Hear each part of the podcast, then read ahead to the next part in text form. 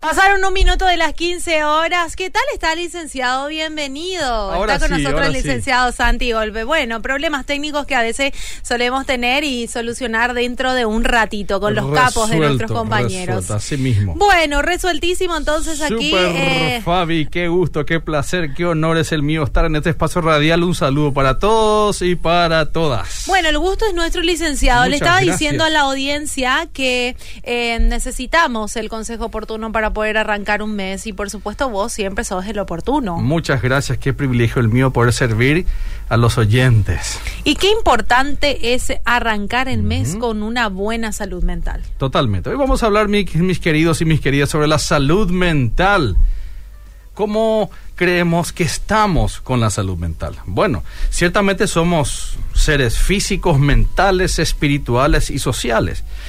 Y bueno, estamos integrados a una familia, una sociedad, cumplimos funciones, roles en la vida y todo atraviesa, Super Fabi, a nuestra salud mental Mm. todo atraviesa y estamos conectados ciertamente a los elementos y a los estímulos de nuestro entorno. Según la OMS, bueno, la salud no es solamente ausencia de enfermedad. Y cuando hablamos de salud mental, nos referimos a que es un estado de bienestar en donde somos conscientes de nuestras propias capacidades, ¿ok? Y somos, somos, bueno, capaces de afrontar los problemas del día a día, las tensiones, las preocupaciones, y así podemos ser productivos, podemos ser fructíferos, y bueno, podemos contribuir a nuestra familia, a nuestra comunidad, a nuestra sociedad. Hay una frase que a mí me gusta mucho que decía Sí. Sigmund Freud. ¿Qué decía Freud sobre la salud mental? Él mencionaba que es la capacidad para amar y trabajar. Ojo, ¿eh? Amar y poder trabajar. Amar a los demás, amarse a uno mismo, poder ser productivos. El trabajar, super Fabi, es salud mental. Contribuye a la autoestima, al sentido de productividad, al servicio, a sentirnos útiles como persona. Una persona que no posee trabajo o que tiene dificultades para desarrollar un trabajo, sostener un trabajo, generalmente se ve afectada en sus emociones, en su autoestima, principalmente aquellas que tienden a, bueno, a fallar y a sostener problemas evidentes y significativos a nivel laboral en el tiempo. Mi querido, mi querida, la salud mental es equilibrio, es balance, es estabilidad. ¿Ok? Es equilibrio entre mi yo super Fabi y mi entorno, mi familia, los demás, mi comunidad, mi sociedad, mi actividad laboral. Y se escucha con frecuencia super Fabi Mm. Inclusive de personas, bueno, que están en, en lo que sería la salud mental, la profesión de la salud mental o, o en internet, de que todos tenemos algo de locura. Todos tenemos algo de locura, o todos tenemos, o todos estamos así. Se, se utiliza esa palabra. Todos tenemos algo de locura. Ahora bien, eso no es verdad. ¿Por qué? Porque existen criterios de diagnóstico para un trastorno psicológico. O sea, una persona debe de desarrollar criterios para poder diagnosticar un trastorno psicológico. Por ende, no todas las personas tienen rasgos de locura o están locas. Porque existe ese mito también, ¿verdad? Que Sí. uno dice, me voy a ir al psicólogo y sí. todo el mundo dice, ¿qué? ¿Estás loco? ¿Estás loca? Es. Cuando en realidad no es, no, no es eso, Por licenciado. Es claro. ir a ver de repente a chequear qué tal estamos. Es verdad lo que está diciendo Super Fabio. Irse al psicólogo o la psicóloga no implica que una persona tenga un trastorno mental de por sí. ¿Ok? También es importante mencionar que no toda alteración emocional Ujú. Es un trastorno psicológico en sí. ¿Cuál es la, la- la Sí. diferencia entre trastorno psicológico y alteración emocional? Es una excelente pregunta, Superfly. Una alteración emocional puede aparecer en un periodo, bueno, puede pa- aparecer súbitamente, repentinamente, en un corto periodo. ¿Ok? Puede ser un momento disruptivo en donde yo no me siento bien. Hay una alteración emocional. ¿Ok? En donde me es mucho más difícil sostener mi atención, donde se puede ver vulnerada mi autoestima o mis funciones en el trabajo. Puede haber alteraciones emocionales, pero eso no implica de que la persona tenga una patología psicológica o un trastorno mental. Para que ello ocurra, la alteración emocional debe de sostenerse en el tiempo por un tiempo en donde los criterios mencionen que se cumplan los tiempos establecidos, debe ser también frecuente e intenso. Cuando se combinan esos tres elementos, se puede llegar a criteriar para conducir a un diagnóstico o presuntivo o definitivo. O sea, una alteración emocional no implica necesariamente un trastorno mental. Ahora bien, un exceso, digamos, en el tiempo, en intensidad, duración y frecuencia sí puede conducir al diagnóstico de un trastorno psicológico. ¿Ok? Hay también un pensamiento de que aquellas personas, Superfabi, que sufren un trastorno mental no pueden disfrutar de la vida. Eso es mentira. Una persona con baja salud mental o emocional puede llegar a superar completa y definitivamente ese trastorno. Y si el trastorno es crónico, o sea, se sostiene ya a lo largo de todo el tiempo, no implica de que la persona sea infeliz o que no pueda manejar lo que está viviendo. Depende de cada caso. Por supuesto que depende del diagnóstico y de la persona. Pero tener un trastorno mental no implica necesariamente infelicidad. ¿Ok? Porque también está ese tabú de que un trastorno mental es infelicidad, es un estado destructivo y es un estado en donde la persona no puede vivir una vida en paz o equilibrada. No necesariamente es así. Depende de cada caso, por supuesto, hay trastornos, alteraciones que son, digamos, tienen mayor implicancia, duran más en el tiempo o son crónicas, por supuesto, son más difíciles de manejar. Pero una persona con alteraciones psicológicas o trastornos psicológicos puede, en muchos casos, superar y cuando no se supera puede aprender, en teoría, a manejar lo que está viviendo. ¿Ok, mi querido, mi querida? Y cuando hablamos a nivel social de la salud mental, actualmente hay mucha normalización o naturalización de los trastornos psicológicos, Super Fabi. Por ejemplo, el burnout el burnout o el estrés laboral. Muchas personas están viviendo en estrés laboral, o sea, viven sumamente cansadas, deterioradas, despersonalizadas, con agotamiento emocional, con bajo nivel de relación, dentro de su ambiente laboral y por supuesto cada vez están más fatigadas, Super Fabio. Y es como que socialmente normalizamos ya muchas alteraciones psicológicas, creemos que uno nomás tiene lo que vivir estresado a nivel laboral, creemos que la persona tiene que vivir bajo, bajo meta, objetivos y cansarse y trabajar sin parar. Y normalizamos muchas situaciones que no deberíamos de normalizar. O hay situaciones que son enmascaradas, situaciones psicológicas enmascaradas. Por ejemplo, la depresión enmascarada o sonriente. Habíamos hablado en una ocasión, por ahí recordás, Super Fabi, de la depresión enmascarada. Bueno, técnicamente hablando, es la depresión atípica, cuando no cumple todos los criterios de la depresión mayor. En donde la persona, cuando está sola, Super Fabi, no se siente bien, se siente triste, tiene un alto grado de desmotivación, es pesimista, lucha con su autoestima. Pero cuando está con las personas, en su trabajo, en su familia, aparentemente se encuentra bien, se ríe, es sociable y aparentemente exitosa. También hablamos de salud mental, de cómo muchas familias viven super fabi en una total negación mm. de cuadros psicológicos patológicos hay mucha violencia en una familia, muchas peleas, hay situaciones de mala comunicación, en donde la familia deteriora significativamente la salud mental de sus integrantes. Y cuando aquellas personas están fuera de su dinámica familiar, aparentemente todo está bien. Porque enmascaran condiciones familiares internas y por ende normalizan situaciones de familia. No, mi familia así nomás lo es. Hmm. No, mi familia lo siempre, mi papá le pegaba a mi mamá. yo soy así. O yo nomás, yo soy sin pelo en la lengua, yo le maltrato a todo el mundo, nos peleamos hasta nos hmm. llegamos a pegar y nos maltratamos así nomás, somos nosotros. Hmm. Y que hacemos Super Fabi, se naturaliza situaciones familiares que no deberían de ser estimuladas ni persistir en el tiempo, sino que hay que cortar ese círculo vicioso dentro de la familia.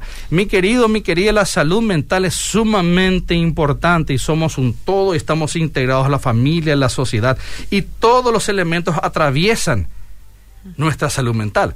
Yo siempre pregunto, ¿cuándo tenemos que pensar en nuestra salud mental, Super Fabi? A ver, vos qué pensás, Superfly? ¿Cuándo tenemos que pensar en nuestra salud mental? Siempre. Todos los días tenés que pensar desde que te levantas. Excelente Hoy decido estar bien. Totalmente.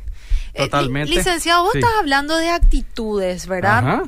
Y acá una oyente dice, qué bendición poder tenerle al licenciado Volpe. Es una herramienta en las manos de Dios, dice, y te hace una consulta. Mi consulta para el licenciado es, ¿pueden las hormonas alterar a una persona y afectar la salud mental? Totalmente. Qué buena pregunta, compañera. Bueno, es muy interesante y nos nutre a todos. Sí, por supuesto, el sistema endocrino, endocrinológico, puede afectar e influir directamente en nuestro humor, en nuestra tolerancia a la frustración, nuestro, nuestro nivel de paciencia barra impaciencia. Por supuesto, nuestra salud física está íntimamente ligada a nuestra salud mental y emocional y uno de los casos más directos y comunes es, por ejemplo, la tiroides. ¿Ok? Las personas con hipo o hipertiroidismo manifiestan claramente alteraciones emocionales y eso les conduce a tomar decisiones emocionales, a tener un estilo de vida y un comportamiento que está más sujeto a unas alteraciones emocionales debido a un cuadro orgánico físico. Las hormonas tienen mucho que ver con nuestras funciones mentales. Mm es así. Y ya que toca esta compañía este tema, qué importante, Super Fabi, tener en cuenta que muchas personas acuden al médico por creencias de que tienen problemas cardíacos o presión alta, ¿ok? O algún problema físico cuando que muchos de ellos son emocionales. ¿Por qué? Porque bueno, todo ese sistema de alteración, de ansiedad, de preocupación, de un sobreestrés, conduce al cuerpo a sobreexcitarse o agitarse. Y generalmente se puede expresar por medio de la presión cardíaca, el ritmo, el ritmo la presión sanguínea, y podemos hablar, bueno, de que esa agitación o hiperventilación que conduce a la desesperación, y bueno, hay como una sensación física de ahogo, de problemas cardíacos y de presión arterial. Entonces, evidentemente lo primero que la persona hace es ir al médico y, hace bien, por supuesto, ¿verdad? Es importante visitar al médico todo el tiempo. Y en base a, bueno, tomografía computarizada, radiografías, bueno, se llegan a las conclusiones de que la persona, o electro, electrocardiograma, se llegan a las conclusiones de que la persona no tiene ningún problema físico real, sino que más bien el cuerpo está hablando, el cuerpo está reaccionando ante lo que la persona vive de forma emocional y afectiva. Y muchas de esas personas están atravesando por cuadros reales de ansiedad o en muchos casos ataque de pánico, que es mucho más común de lo que creemos. Nuestro cuerpo, siempre menciono Super Fabi, es la fiel expresión de nuestra mente. Y en cierta manera nuestro sistema nervioso está totalmente interconectado con nuestra actividad mental, son las dos caras de la misma moneda. Y el nivel de somatización, nosotros somatizamos, expresamos por medio del cuerpo lo que sentimos. Muchas veces muchas personas creen tener salud mental, Super Fabi, cuando que sus cuerpos le están enviando señales todo el tiempo. En muchos casos, problemas gastrointestinales, problemas cutáneos, como psoriasis, por ejemplo, trastornos de sueños, mm. ¿ok? Están en muchos casos reflejando un humor depresivo, un humor ansioso, altos niveles de irritabilidad, donde el cuerpo todo el tiempo está hablando de esa mm.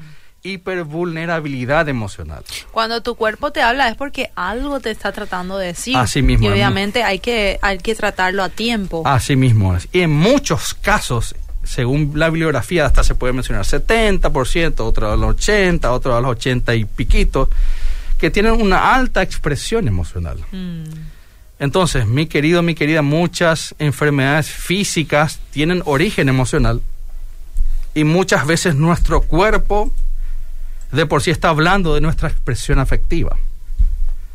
Mi querido, mi querida, Bueno, habiendo hablado de la negación de situaciones enfermizas, patológicas, disruptivas en la familia, pregúntate, ¿cómo es tu familia?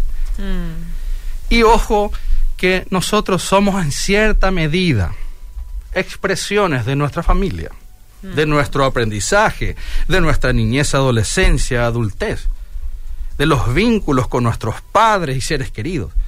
Pregúntate, ¿cómo fueron tus vínculos en tu familia? Mm.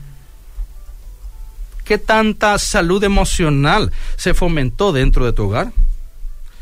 Y pregúntate, mi querido y mi querida, ¿tenés algún patrón que estás repitiendo y perpetuando en tu vida en este tiempo? Mm. Analízate. Y uno empieza a analizar Super Fabi y empieza a ver, ah, pero mi papá era de esta forma. Y yo me doy cuenta que soy así.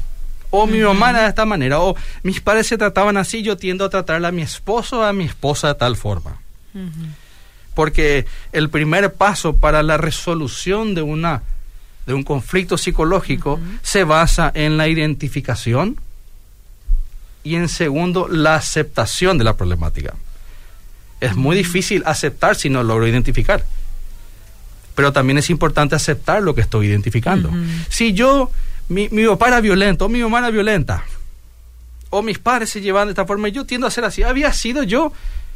Estoy siendo como fue mi papá. Aquello que tanto odié es lo que yo estoy repitiendo. Y ese es el problema, que muchas veces cuando yo no logro resolver, deshilar, identificar, aceptar y asumir una posición directa a nivel psicológico, tiendo a repetir aquello que aprendí por más que lo odiaba.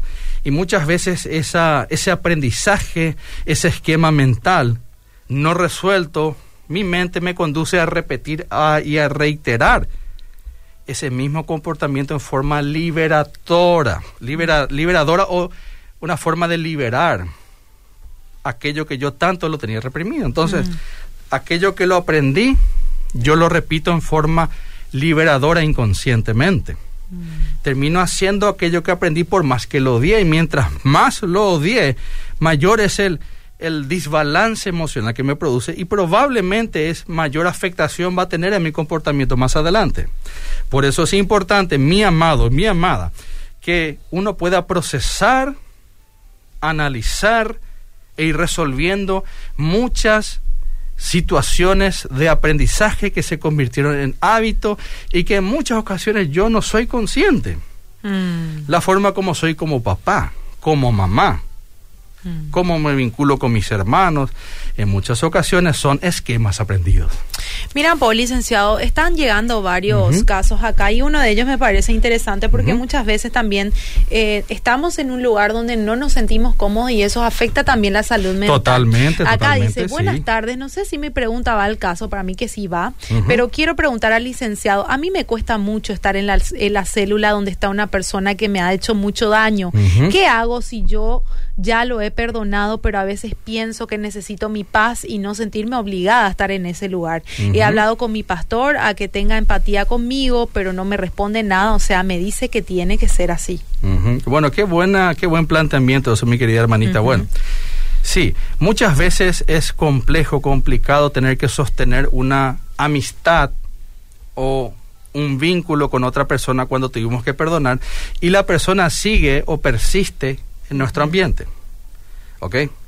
No siempre es sencillo porque nos vemos obligados a tener que, nos vemos obligados a tener que seguir siendo amigos o amigas de aquella persona. Eso implica la autonegación de lo que siento y eso implica la autonegación de mis pensamientos. Bueno, no hay una única respuesta, hay muchas maneras de afrontar un vínculo con otras personas. Bueno, yo te sugiero, así de forma general, en base a lo que me mencionaste, es que aún pueden quedar eh, conversaciones ¿verdad? pendientes con esa persona. Mm. Evidentemente, aquella persona que su, sigue sufriendo un vínculo con otra persona aún se siente vulnerable y expuesta. Esa vulnerabilidad y esa exposición le puede llevar a tener temor o miedo o incomodidad de ese vínculo. Me pregunto, hermanita, ¿será que aún queda una conversación pendiente clara? directa, respetuosa con aquella persona que te hizo daño, ¿aún sentís que esa persona puede volver a vulnerar tu estabilidad? ¿Crees que ese vínculo con esa persona tiene que ser forzada? Nadie jamás puede obligar a otra persona a mm. tener una relación forzada. Vos no tenés la obligación ni la presión de tener que llevarte de forma amistosa o ser una mm. amiga de aquella persona. Vos podés poner ciertos límites saludables en el marco del respeto, en el marco del respeto como personas, como hermanos, e ir aprendiendo a soltar aquello que pasó, ¿verdad? Mm. Y por supuesto tenés todo el derecho de sentirte más segura en ese vínculo poniendo algunos límites sanos, de escoger quiénes van a ser tus amigos íntimos y quiénes no van a ser tus amigos íntimos, porque no podemos ser amigos íntimos de todos o de todas, podemos tener la libertad de escoger quiénes van a ser nuestras personas más allegadas y en base a eso tu vínculo se puede desarrollar en el marco del respeto sin intimar mm. con la otra persona. Pero es cierto que en la vida hay que aprender, hermanita, a estar rodeado de personas. Y no todas van a ser de nuestro agrado o no todas van a ser personas íntimas. Entonces, hermanita, te animamos aquí con Fabi a que vos puedas ver la posibilidad de tener esa conversación pendiente en donde hasta inclusive puedes ser muy abierta con tus emociones con aquella mm. persona y expresar cómo te sentís y que pueda haber temor a mm. o que te está costando, que no es sencillo ese vínculo, quizás a veces un poco de sinceridad, mm. mayor apertura, franqueza al respecto y marcar algunos límites te puede conducir, te puede conducir a mejorar esa relación. Pero, mi querida, no te sientas obligada a tener que ser amiga de aquella persona. No, por supuesto, nadie puede obligarte a que seas amiga. Pero sí yo creo que por salud mental podés poner los límites más sanos posibles, no sentirte obligada de tener que ser su amiga y creo que existe aún una conversación pendiente con mayor sinceridad emocional de cómo te estás sintiendo. Si querés una persona que medie esa conversación sería buena. Sí, su pastor. Por ejemplo, una persona mediadora eh, que pueda estar presente y que se pueda hablar para clarificar eso. Ahora bien, es importante también, más allá de aquella presencia de la persona, es que vos puedas estar firme en tus propias convicciones, darle valor en donde estás y darle el propósito de la actividad que estás haciendo dentro de esa célula. Entonces yo personalmente no te recomiendo que tengas que salir de tu grupo de oración porque, mm. una porque tuviste una diferencia con una persona, porque mm. estadísticamente hablando es uno de los principales motivos de salida de los grupos de oración o de la iglesia, son las enemistades, los enojos, los chismes, o sea, problemas de relacionamiento. Entonces, creo que debemos de estar por encima de aquello. Y el problema no se resuelve también ahí, licenciado, otra vez. No se resuelve otra vez ahí. ¿A qué te refieres, No, y que queda todavía eso ahí. lo que vos, eh, me parece súper oportuno tu consejo, ¿verdad? El que haya un mediador y que ellos puedan eh, conversar lo que quedó pendiente. y de esa manera están cortando de raíz y solucionando el problema, porque el hecho de salir nomás... Eh, queda todavía pendiente eso y, no se soluciona. Y ese es el problema muy interesante lo que estás mencionando, Super Fabi. Cuando la persona sale de esa grupo de oración, sale de la iglesia, de la célula, generalmente lleva consigo ese patrón aprendido inconcluso que tiende a transferir a nuevos vínculos o relaciones futuras, en donde la persona tiende a aislarse, a encerrarse, a incomodarse y a no resolver con totalidad. mi pregunta terapéutica es, ¿qué está faltando para que esa relación se vuelva una relación más estable? Aclaramos que vos no estás obligada a ser amiga, ¿ok? Pero ¿qué está pasando? ¿Qué está ocurriendo por, por eso es tal la incomodidad? Qué importante es que te analices y sigas adelante la mejor decisión para el beneficio de tu grupo de oración, ¿verdad? Mira, licenciado, acá hay un testimonio, por ejemplo, de eso. Dice, gracias, licenciado, por la respuesta. Mi esposo cayó en infidelidad y ella es casada también. Tuvimos una reunión con los pastores, hemos sido abiertos con nuestras vidas y hubo perdón, dice. Qué bueno. o sea, se solucionaron los problemas. Se solucionaron, sí, sí. Es mucho más importante el perdón y la restauración que el aborrecer y que el divorcio. Bueno, cada caso es distinto, sí. el matrimonio vale la pena, la familia también, entonces siempre debemos de apelar al perdón, a la reconciliación y por supuesto eso debe ser bajo acuerdo y bajo un arrepentimiento sincero, genuino, donde impliquen cambios conductuales verdaderos, reales. No estamos hablando de que la persona tiene que vivir sometida, la, la pareja, la esposa o el esposo sometido, sometida a la infidelidad del esposo o la esposa y vivir una vida en desacuerdo y de mentiras y de hipocresía. No, no, no, no. Sino siempre la restauración se da en base a un acuerdo de a dos, en donde la parte en donde cayó en infidelidad manifiesta un real y genuino cambio de conducta y de emociones que, bueno, orientan a una potencialización o potenciación del vínculo con su esposo o esposa actual. Bueno, licenciado, vamos a seguir el, tema así para poder ir cerrando. Tenemos tres minutitos. Wow, se nos fue el tiempo, super Fabi. Sí, pero respondimos la respuesta. Genial, que es lo más importante, ¿verdad, Fabi? Súper, súper. Bueno, cuando hablamos de salud mental, hay tantas situaciones, super Fabi, que que muchas personas no saben, no están al tanto de qué está ocurriendo. Por ejemplo, hay muchas personas que van a consultorios psicológicos como para tratar problemas de autoestima, situación de autoimagen, problemas de relación de pareja, pero haciendo una anamnesis y una evaluación más profunda. Nosotros los terapeutas nos percatamos que poseen TDAH, trastorno de déficit de atención con hiperactividad como por ejemplo, bueno, eran de niños, eran personas muy distráctiles, baja tensión, tendían a ser inquietas, tendían a, ser personas con, con, muchos problemas académicos, de relacionamiento con otras personas, etcétera. Y luego esas personas, bueno, se convierten en personas adultas. ¿Ok? Y te pregunto, Super Fabi, ¿cómo sería una persona adulta que tiene problemas de atención, que no escucha, que se olvida de las cosas en su matrimonio? A ver, imagínate un varón adulto, mm. casado con hijos, mm. que tiene muchas dificultades para escuchar, para recordar lo que se le dice, para prestar atención. Es una persona olvidadiza. ¿Cómo sería su calidad matrimonial? Un caos total. Ok, se olvida aniversario, se olvida la fecha, se olvida las cosas que la, que la ¿eh? esposa le dijo. Entonces la, la esposa siempre está bajo reclamos reclamos permanentes porque considera que no es valiosa, que no la atiende, que no le hace caso, que no es importante para él.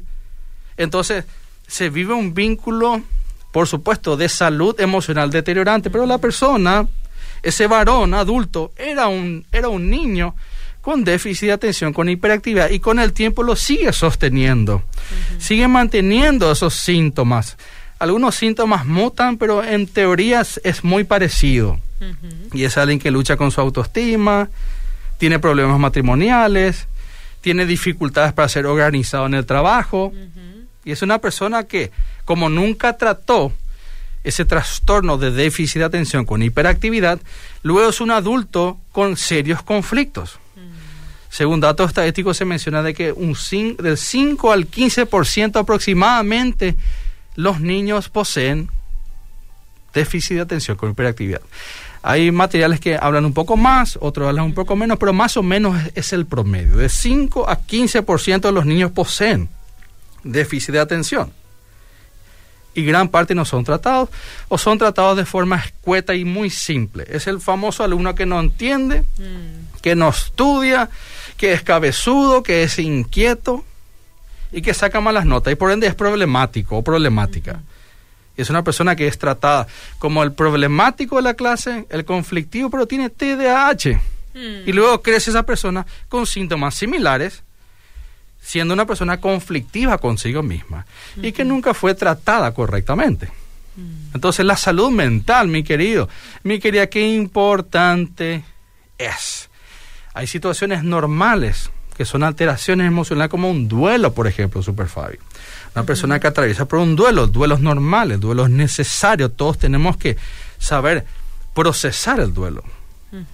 Ese duelo se llama duelo no complicado, técnicamente hablando. Es un duelo donde uno atraviesa de forma natural, en un tiempo prudencial y uno va recuperándose.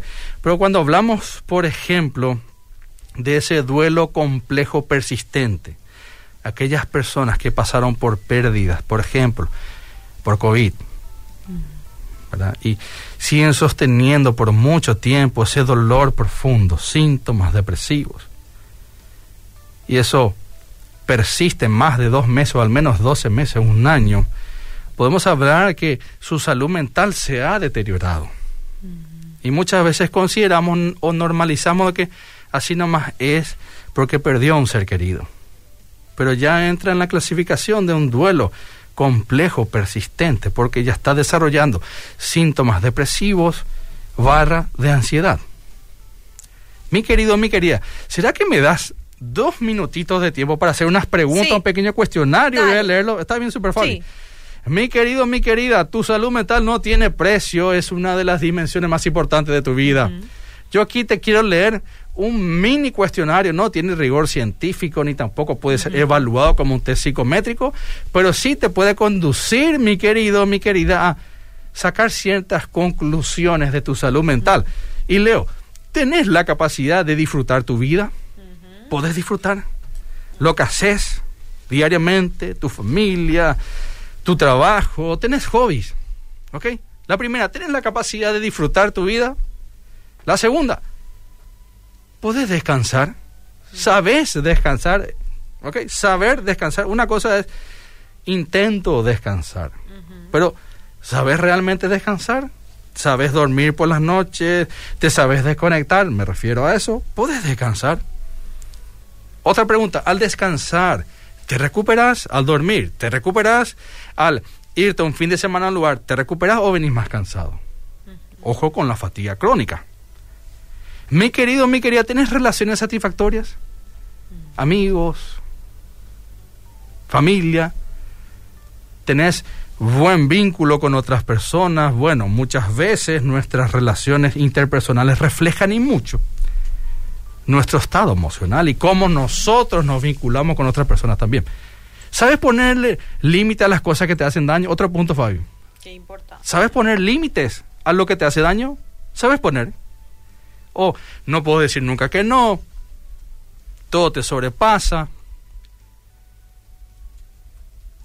o el querer siempre caerle bien a todas las personas. Bueno, otra pregunta, ¿tenés hábitos saludables? Hábitos, hábitos, hábitos saludables, los malos hábitos, vicios, super Fabi, sigue arriba, alcohol, trasnochar. ¿Tenés buenos hábitos? Otra pregunta, ¿sentís que tu vida tiene propósitos? Tiene propósito tu vida y no, mi vida no, no sé. La verdad que yo no encontré todavía. Bueno, es el momento de encontrar, darle significado, sentido. Otra pregunta, ¿meditas sobre tu vida? ¿Pensás sobre tu vida? ¿Evalúas? ¿Analizás tu vida? ¿O sencillamente sobrevivís? Cuando sobrevivimos, Super Fabi, puede eso estar desnudando una desmotivación hacia la vida. ¿Meditas sobre tu vida? Otra pregunta, ¿tomás decisiones bajo planificación? ¿Planificás, te proyectás, visionás? Otra pregunta, ¿tiene rumbo tu vida?